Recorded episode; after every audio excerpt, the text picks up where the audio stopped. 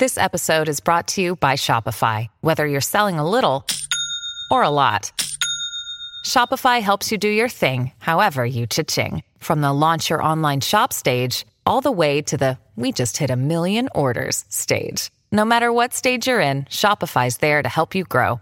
Sign up for a $1 per month trial period at shopify.com slash special offer, all lowercase. That's shopify.com slash special offer.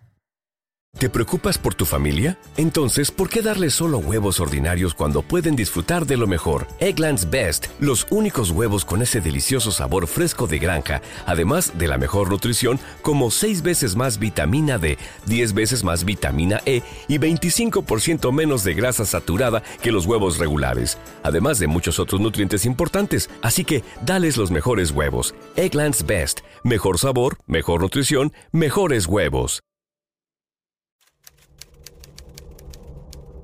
Por cuenta de la literatura, todos hemos escuchado el término del gemelo malvado o The Evil Twin y la aceptamos como esa entidad duplicada que opera en una realidad paralela y que usualmente tiene la moral invertida. Uno de los más clásicos proviene de la obra El hombre de la máscara de hierro de Alexander Dumas, que habla de un hermano gemelo de Luis XIV que fue encerrado desde su nacimiento por orden de sus padres, Luis XIII y Ana de Austria, y que contiene todas las tramas cliché de los gemelos malvados el desconocimiento de la existencia del otro, el crecer en realidades muy diferentes y por supuesto tener temperamentos opuestos. En el mundo cómic, tal vez el caso más conocido de Evil Twin puede ser Bizarro, ese supervillano que no es más que una copia idéntica de Superman y que buscaba vencerlo a toda costa. La gente de DC también creó el universo alterno Tierra 3, en donde a la par de la Liga de la Justicia existía un sindicato del crimen, en el cual todos sus integrantes eran las versiones malvadas de Superman, Batman, la Mujer Maravilla, Flash o Linterna Verde, entre otros. Pero una cosa es la literatura y otra es la realidad. Como el yin y el yang, el mal y el bien bailan a la par a nuestro alrededor. Y la clave para que uno salga a la luz más que el otro está en los estímulos. Yo soy Luis Badel y en este episodio de Crímenes Bizarros hablaremos de Alexandria y Anastasia Duval, las gemelas del yoga, que hicieron de las suyas en tres estados y terminaron su historia juntas de la peor manera al fondo de un abismo en Hawái.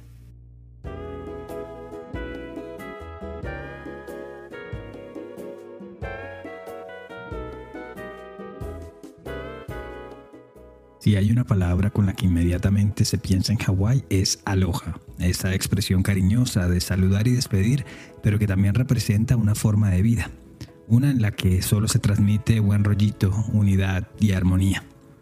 Pero esta historia tiene muy poco de aloha, es todo lo contrario.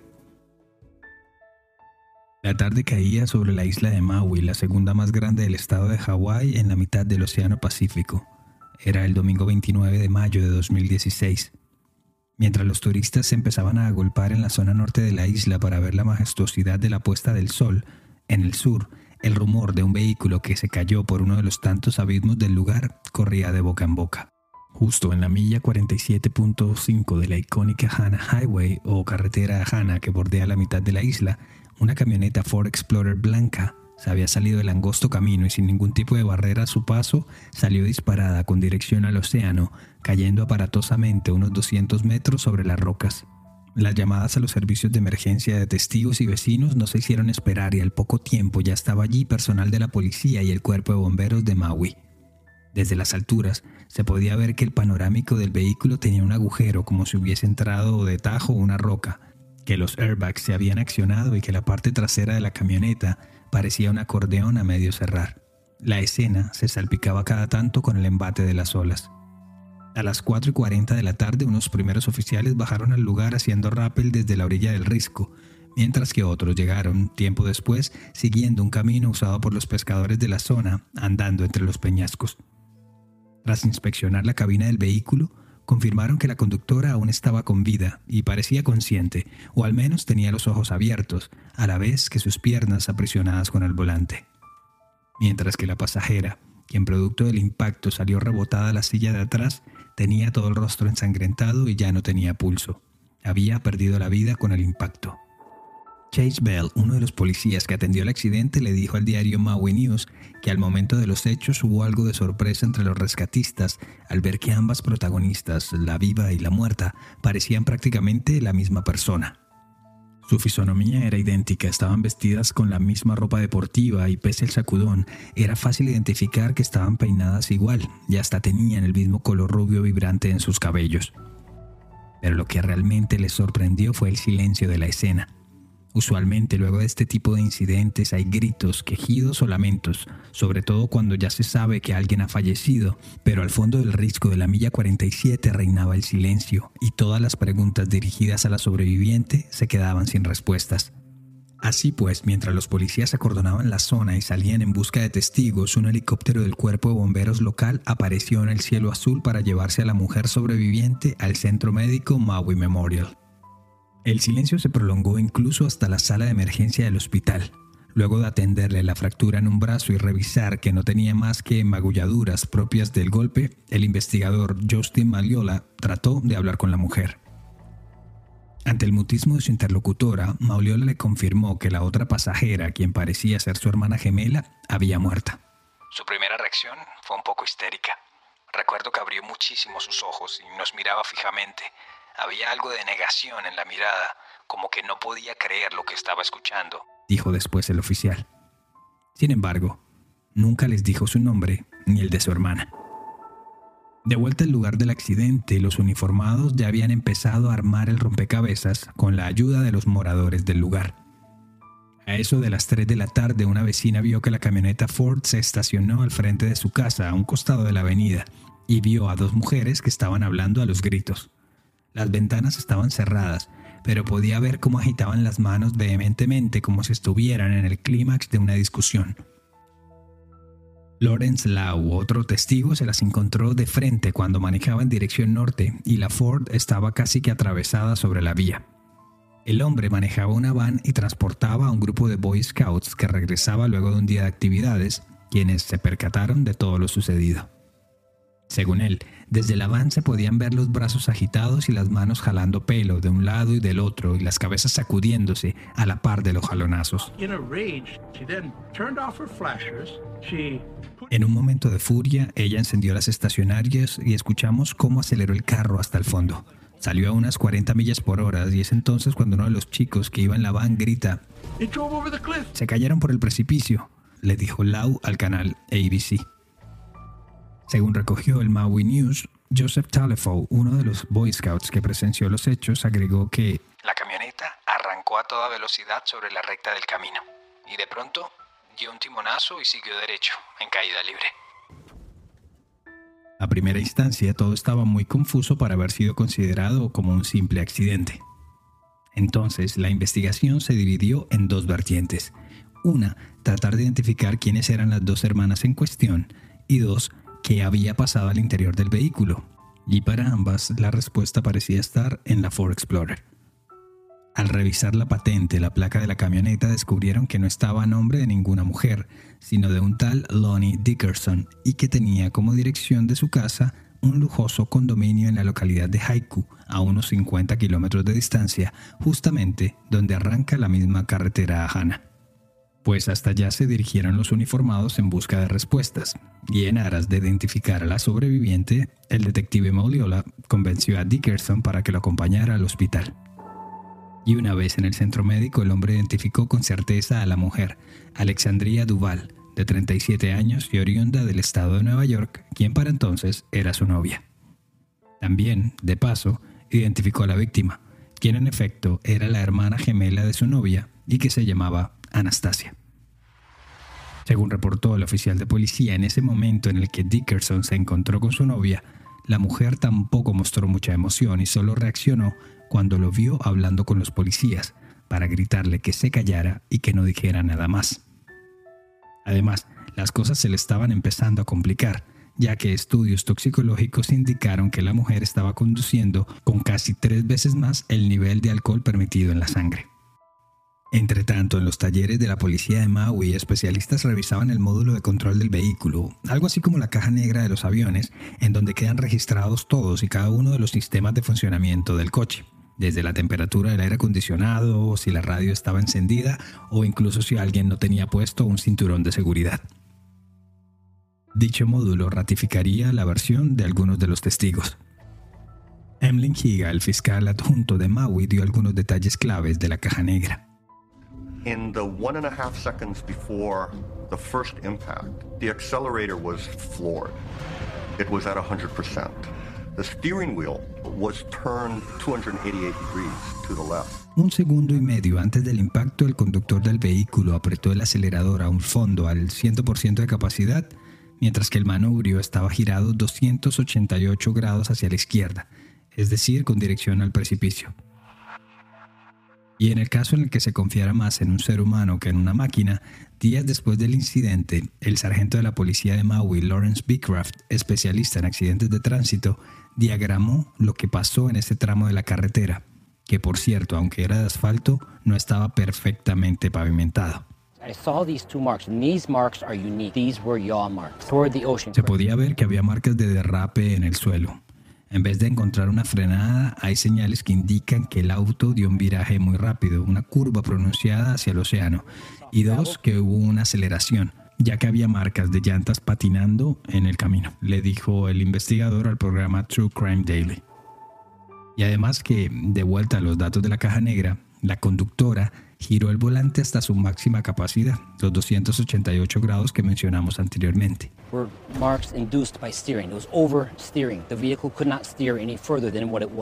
En otras palabras, giró el timón hasta que literalmente el coche no la dejó más. Con esta información, la Fiscalía de Maui consideró que había elementos suficientes para abrir una causa judicial en contra de Alexandria Duval, quien, por cierto, solo sufrió una fractura de brazo, Así fue que el 3 de junio de 2016, es decir, cuatro días después de los hechos, fueron a por ella en el lujoso condominio ubicado en Haiku, departamento donde no solo vivía Alexandria, sino también la fallecida Anastasia y los novios de ambas, Lonnie Dickerson y Federico Bailey, respectivamente. Pero al llegar lo encontraron vacío. No había ningún rastro de que las gemelas hubiesen vivido allí, es más, tampoco estaba la foto gigante en el lobby del departamento en el que se les veía con ropas de yoga, sonriendo y haciendo la posición del pranamasana, esa de las manos unidas en oración en el pecho. Pero bueno, para salir de una isla solo hay dos opciones, o por avión o por barco. Así que unidades fueron desplegadas al aeropuerto y a las principales marinas en busca de la mujer. Y pues como dicen Pueblo Chico, Infierno Grande, al cabo de unas horas le llegó al oficial Mauliola la información de una mujer con la descripción física de Alexandría que se había alojado en un hotel en Cajului, la ciudad más grande de la isla, justo al lado del aeropuerto. Y hasta allá llegaron los oficiales y la detuvieron. La mujer sorpresivamente aún seguía sin hablar. Era como si quisiera llevarse ese secreto a la tumba. Es más, ya con un posible cargo de homicidio frente a ella, renunció a su derecho a un juicio conjurado, lo que le dejaba toda la responsabilidad de decisión al juez asignado. Así pues, las opciones de homicidio y homicidio-suicidio se plantearon sobre la mesa. Pero, ¿qué llevó a estas dos mujeres a tan trágico destino? Así como se suele hacer en la reconstrucción de los accidentes de tránsito, ir de atrás hacia adelante, en el caso de las hermanas Duval se trató de reconstruir su vida hasta ese momento de locura. Así descubrieron que las dos mujeres llevaban poco tiempo viviendo en el paradisíaco Hawái, no más de dos años. Habían llegado en diciembre de 2015 provenientes de la ciudad de Park City, en Utah, un enclavado de montañas y colinas nevadas que tal vez les suene conocido porque allí se celebra el famoso festival de cine de Sundance. En esa ciudad abrieron un estudio de yoga y aunque les iba bien y empezaban a hacerse conocidas, la alegría no parecía ser una constante en sus vidas. Cada tanto protagonizaban discusiones públicas, alcoholizadas, en las que los jalones de pelo eran frecuentes.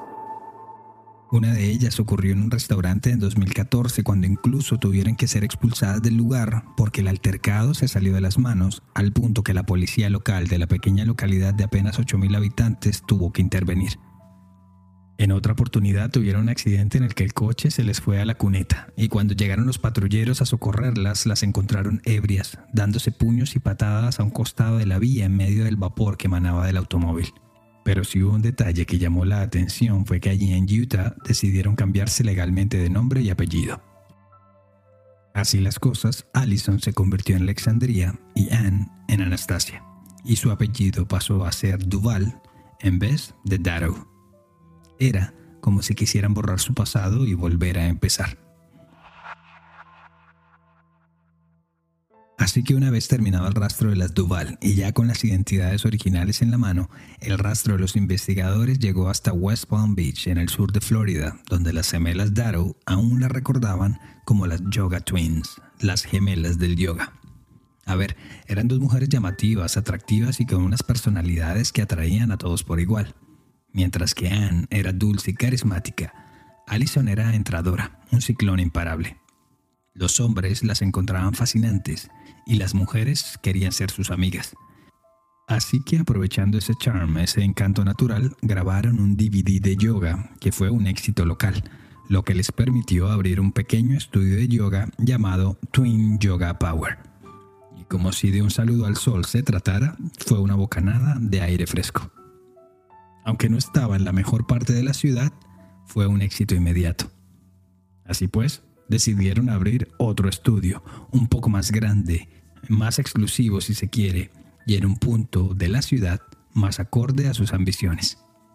A modo de cábala, la fecha de apertura fue el 11 del mes 11 del año 2011 y era el único estudio que hasta entonces ofrecía Ashtanga Yoga, una modalidad más especializada de la milenaria práctica. Y como la fama les precedía, esta segunda locación también fue un éxito. Pero como suele pasar si no se tiene la asesoría indicada, a la par de un éxito desmesurado también suelen llegar las tentaciones, los excesos y los errores. Así fue que les llegó la posibilidad de grabar un reality show sobre sus vidas y su estudio, y que les prometía una interesante cifra de dinero para cada uno. Con semejantes planes se volvieron asiduas visitantes a las tiendas de lujo ubicadas en el sector de Worth Avenue, conducían un par de porches deportivos idénticos, cenaban en los mejores restaurantes y asistían a las fiestas de la alta sociedad local, en un derroche de gastos que para las dos chicas nacidas 31 años atrás en una humilde granja en Utica, estado de Nueva York, era simplemente como vivir un cuento de hadas. Lo único malo era que el reality show nada que arrancaba. El número de clientes del estudio no iba en aumento y su excéntrico estilo de vida requería mucho más dinero en el que realmente tenían así que se fue apilando una deuda importante. Con los problemas económicos llegaron también un consumo de alcohol desproporcionado, más peleas en público, la cancelación definitiva del proyecto televisivo y hasta su aparición recurrente en un programa de chismes muy conocido en la televisión local que las llamó burlonamente las terribles gemelas del yoga. El respeto y el lugar que se habían ganado se iba perdiendo poco a poco al punto que en su leal saber y entender no les quedó otro camino más que huir y desaparecer para siempre, dejando muchas cuentas sin pagar, así como los salarios de sus empleados de los dos estudios. En un último intento de conseguir algo de dinero, pusieron a la venta cientos de cupones a través de la página web Groupon, que obviamente se vendieron como arroz, pero ellas nunca reconocieron. Así fue que en 2014 las dos gemelas se declararon en bancarrota aterrizaron en Utah, se cambiaron el nombre e intentaron reconstruir su vida con los resultados que ya comentamos anteriormente. Su relación también estaba en un punto de inflexión. Así como se amaban, se odiaban intensamente. Por momentos parecía que no podían vivir juntas, pero tampoco separadas. Era una simbiosis potente, volátil, que pasaba de 0 a 100 en segundos y que sacaba lo mejor, pero también lo peor de ellas. Pero eso no era algo nuevo. Desde muy chicas, su vida, su convivencia había sido así. Stacy Gruska, una amiga de la familia y quien fue su niñera cuando eran bebés, lo recordó de la siguiente manera para el canal Oxygen. Thinking back to their childhood, it had to have been the childhood trauma. The mother being tragically removed from their life, they have to grow up without their mom. Tenemos que ir un poco atrás cuando eran niñas. Tuvo que haber sido un trauma desde su infancia. El hecho de haber vivido sin su madre, a la que perdieron trágicamente cuando apenas tenían cinco años, tuvo que haber sido muy difícil. Crecer sin ese acompañamiento, sin ese amor, sin duda les afectó negativamente para el resto de la vida. Y aunque tenían a su padre y a una hermana mayor, ese doloroso hecho hizo que las gemelas se compenetraran y se apoyaran la una en la otra un poco más de lo normal. De vuelta al 2016 en las Cortes de Maui, la parte acusatoria hizo lo suyo y presentó todos los testimonios y pruebas que ya hemos relatado, mientras que la defensa se encargó de demostrar que todo no había sido más que un terrible accidente, donde una mujer había perdido no solo a su hermana gemela, sino también a su mejor amiga, a su socia y casi que literalmente a su otra mitad. Como suele suceder en este tipo de casos sin jurados, los veredictos llegan un poco más rápido, y así fue que el juez determinó en octubre de 2016 que la muerte de Anastasia Duval fue producto de un accidente y que Alexandria nunca tuvo la intención de asesinar a su hermana. Así pues, ya siendo una mujer libre y sin mucho que pensarlo, Alexandria empacó sus maletas y se fue de Hawái para siempre. Al sargento Gordon Sahagún Jr., uno de los investigadores jefe del caso, aún le costaba aceptar la teoría del accidente. It could be, but I, I still believe it was it was very intentional. That she definitely drove that vehicle off that cliff to kill both herself and her sister. Podría ser, pero todavía creo que tiene mucho de intencional y que definitivamente ella condujo ese vehículo por ese acantilado para matarse a sí misma y a su hermana. Con Alexandria de vuelta a Nueva York, las autoridades de Maui sintieron que un crimen había quedado impune y decidieron recopilar unas pruebas que realmente comprobaran su teoría o que por lo menos inclinaran un poco la balanza a favor de la víctima. Y en esas tardaron dos años. Solo hasta 2018 la Fiscalía logró la aprobación para un nuevo juicio de apelación por la muerte de Anastasia Duval. Alexandria fue arrestada de nuevo, esta vez en Albany, estado de Nueva York, y extraditada a Hawái, de donde se había ido con la idea de no volver jamás. Pero la justicia tendría otros planes para ella. En el nuevo juicio, por el estrado pasaron algunos de los testigos de la primera diligencia y otros nuevos con más detalles de lo ocurrido. La chica que iba en la silla del pasajero no paraba de gritar, mientras que la que iba en el puesto del conductor le respondía, Llama al psiquiatra, llama al psiquiatra, necesito al psiquiatra. Recordó Cecilia Cupau. Federico Bailey, entonces novio de Anastasia, recordó lo que pasó ese día. El plan de la pareja era irse a acampar al sur de la isla, a Kipahulu, pero cuando iban en camino se dieron cuenta que Anastasia tenía la tarjeta de crédito de su hermana.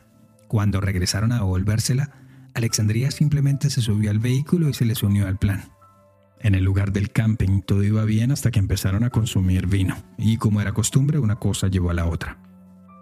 Entonces iniciaron los gritos y los empujones, y a eso de la una de la tarde ambas mujeres se subieron al automóvil y le dijeron a Bailey que las esperara en el parque. Cosa que el hombre hizo sin reproches, pues ya se había dado cuenta que meterse en la mitad de una pelea de las gemelas no tenía mucho sentido y hacía que ambas se volvieran en su contra. La pareja anterior de Anastasia, un taxista llamado Jeffrey Hall, también pasó por el estrado y palabras más, palabras menos, afirmó lo mismo que Bailey. Es más, durante su testimonio dejó en claro que ambas mujeres se tornaban muy violentas cuando consumían alcohol. Por esos días justamente se conoció un video que Jeffrey Hall había grabado de su exnovia en una de sus borracheras, en el que la mujer lo amenaza pone sus manos como si tuviera una pistola y le dice que si la vuelve a grabar en ese estado, sería un hombre muerto.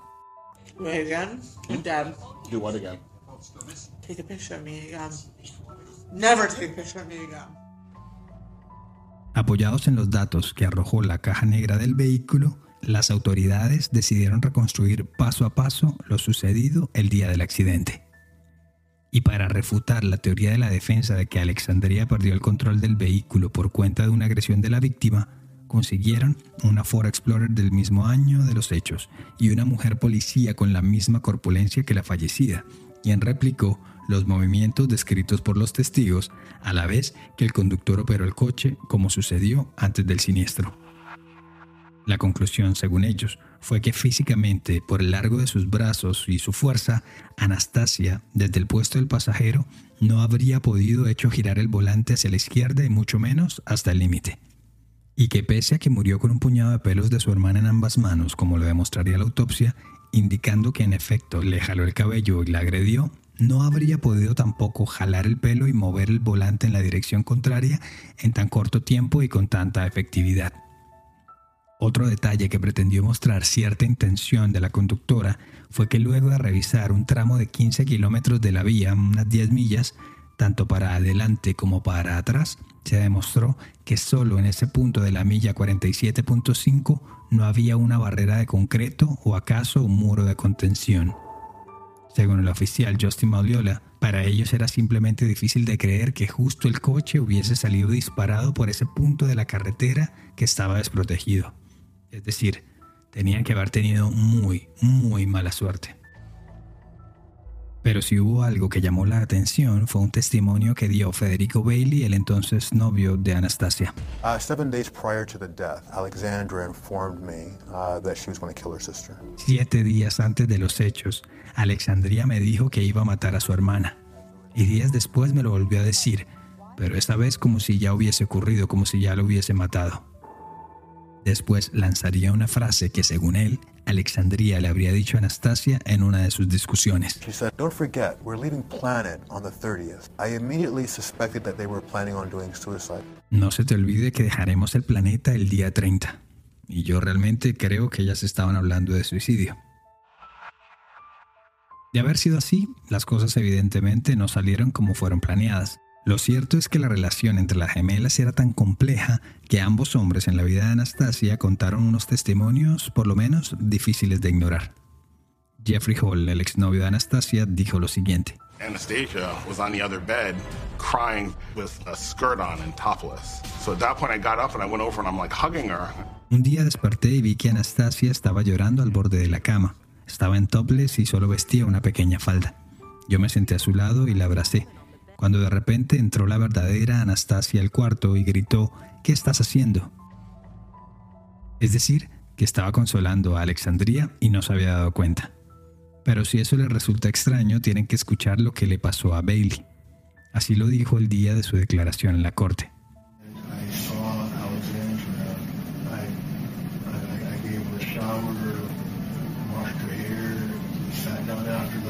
Luego de que Anastasia murió, vi a Alexandria.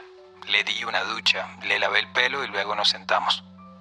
Así como lo oyeron, el novio de la fallecida le dio un baño y le lavó el pelo a su hermana gemela. ¿Bajo qué contexto? Nunca lo dijo, nunca se supo.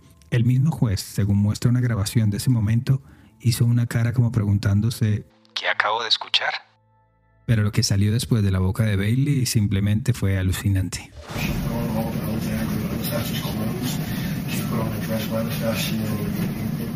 Ella se puso un vestido de Anastasia y empezó a vestirse como ella. A la pregunta de que si la increpó por ponerse la ropa de su hermana fallecida, Bailey respondió elocuentemente.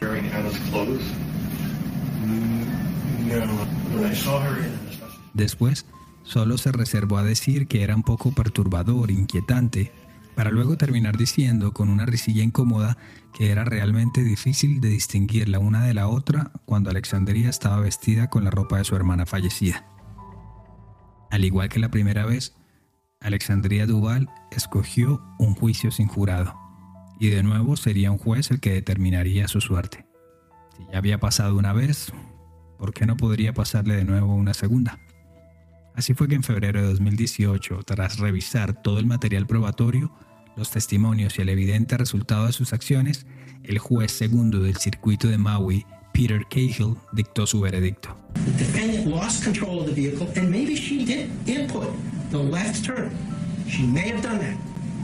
La defendida perdió el control de su vehículo y tal vez ella sí dio el giro a la izquierda. Seguramente lo dio, pero todo como resultado de que su hermana le estaba jalando el pelo. La evidencia, el mechón de cabello estaba en la mano de la víctima. Y pasó lo que tenía que pasar. Ella no fue responsable de lo sucedido. Ante el estupor en la corte y el silencio de todos, Alexandria, de 39 años, fue absuelta por segunda vez del cargo de homicidio culposo por la muerte de Anastasia. Ya un segundo fallo es casi imposible de revertir y aunque muchos no quedaron satisfechos con la no sentencia, ya no había mucho más que hacer al respecto. Hay ocasiones en que por más que tratemos de encontrarle la vuelta a las cosas, simplemente estas son como son. A veces, la justicia actúa de formas misteriosas y lo que pasó en ese instante en la carretera a Hannah solo lo sabe una persona, porque la otra se lo llevó consigo al fondo del abismo.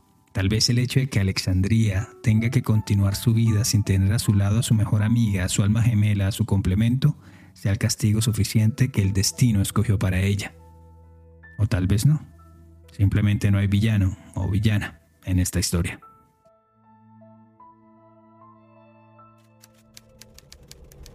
Gracias por llegar al final de esta edición de Crímenes Bizarros, un podcast de Iguana Media. El episodio de hoy fue escrito y producido por mí, Luis Badel. Y ya saben, si quieren proponer un tema o simplemente saludar, lo pueden hacer en arroba Crímenes Bizarros en Instagram, Facebook y TikTok. Siempre será bueno saber de ustedes. Nos escuchamos a la próxima. Para mayor información sobre el tema de hoy, visita iguanamedia.net.